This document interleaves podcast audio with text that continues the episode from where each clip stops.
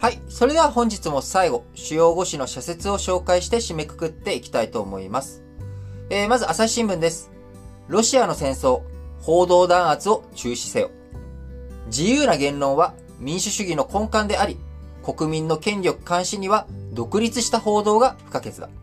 政権が人々に目隠しをし、都合の良い話だけを囁くような社会は暗黒以外の何者でもないということで、え、やはりですね、え、言論というもの、え、こちらが、世界、自由な社会、え、民主主義、こういったものをね、やっていく上では根幹であると。いう朝日新聞の姿勢。まあ、それは間違いなくその通りだと思います。えその一方で、え自由なあ言論というものが世の中に今いっぱいはびこってしまっており、えその中からあ事実をどういうふうに抜き出していくのかということが非常に難しいことになっております。えフェイクがね、えー、混ざってしまっていたりとかしますし、プロパガンダ合戦という状況になってくると、事実は変わらないんだけれども、真実をどのように捉えていくのか。えー、僕の言葉の定義としまして、事実というものは、例えば、何でしょう、おおじいちゃんが転んだっていうのが、例えば事実だとします。えそれに対して真実というのは、それを誰かが転ばせたのか、誰、原因が何なのかとかね、えそういったことを踏まえて、あるいはおじいちゃん自身の足が弱ってしまっている、フレイル状態になっている。転んだという事実から何をどう読み解いて、そこにあるものって何なのかっていうところまで踏み込んだのが真実ということになります。えー、ただ、事実と言ってもですね、えー、その事実もどの事実を持ってくるのか、どういう真実に持っていく、それを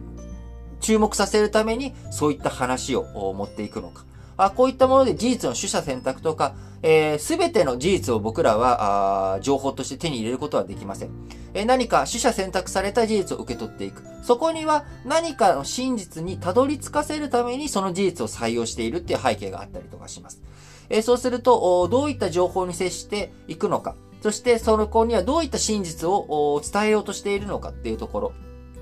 これをすべて理解した上で、あ、これはこういうふうに誘導しているなとか、あるいはこれは誘導しようとしているけれども、そのまんまそれを受け入れていいな、どうなんだろうっていうことを理解していくためには、民主主義、一番大切なのはですね、やはり個々人がリベラルアーツ、えー、教養、しっかりとそういったものを理解してい、えー、くことができる。えー、まさに、そういったいろんな外からのものを受け取っていっても、自分がリベラル、えー、自由であって、アーツっていうのは、まあ、あの、クラフトアートとかね、ああいうのである通り、まあ、技術とか技能とかっていう意味合いがあります。えー、なので、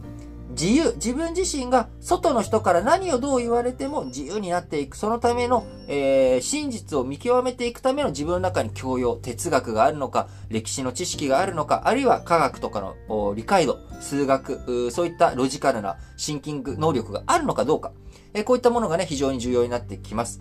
えー、やはり、そういったところの観点からいくと、もちろん英語ができることっていうのは非常に大切ですけれども、英語の情報だけだとやっぱり偏ってしまうんですよね。えー、僕自身他の言語できないですけれども、えー、やっぱり、英語での発信をえー、他のその国のメディア、まあ、フランスのメディアだったりとか、アルジャジーラとか、あるいはタス通信、ロシアの通信会社とか、いろんなところをね、やっぱり見ていくことによって、えー、自由な言論の中から、どういうふうに自分が、あ取捨選択していくのか。これがね、非常に重要だと思います。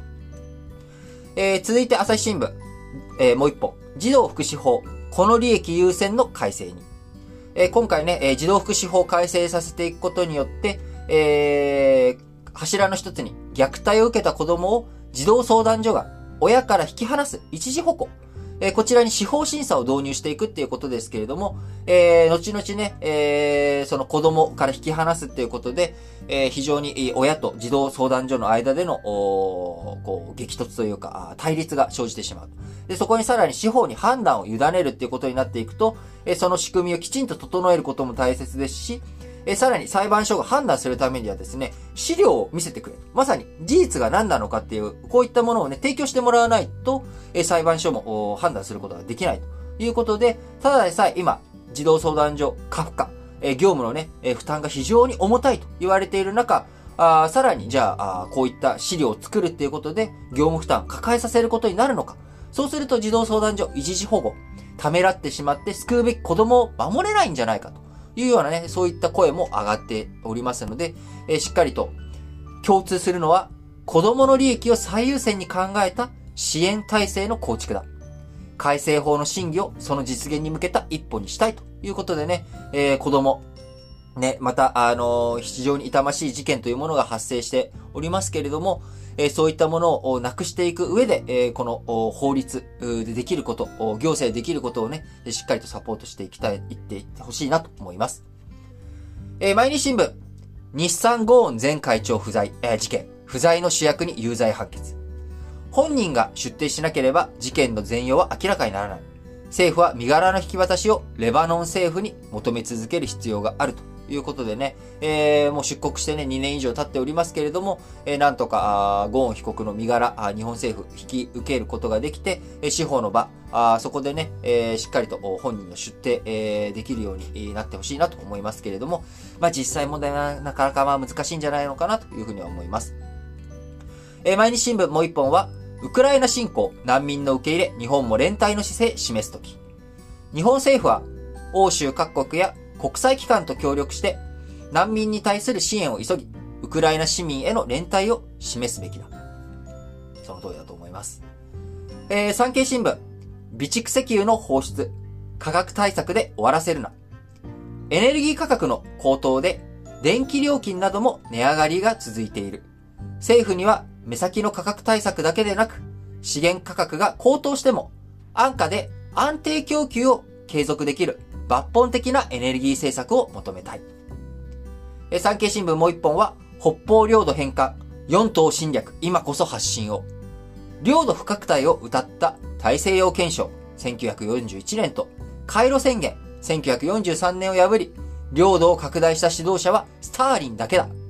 8年前のクリミア半島に次いで、ウクライナ全土の侵略を続けるプーチン氏は、スターリンの再来だということで、えー、今回ね、産経新聞、北方領土というもの、これは8月9日にね、日ソ不可侵条約を破って、ソ連が侵略をし、えー、さらにそれが9月5日まで続いたと。えー、日本がね、え、幸福文書に、正式に調印した9月2日の後にも、こいつら攻撃をしていった。っていうことを主張しております。え、それはその通りの事実ではありますが、え、先ほどね、え、この丸5の冒頭で申し上げました通り、それ自体は事実なんだけれども、えー、その中にはね、えー、シベリア出兵、昨日お話をした日本が第二次世界大戦中、えー、1917年とか18年から、えー、1922年まで、えー、侵略、まあ、シベリアに対してね、出兵をしていたという事実があります。えー、こういったこともね、やっぱり踏まえて、えー、歴史の一面、一局面だけじゃなく、えー、全体感を捉えて、どうやって本当に4島を奪い返して、えー、奪還することができるのか。あそのためにはですね、それは日本の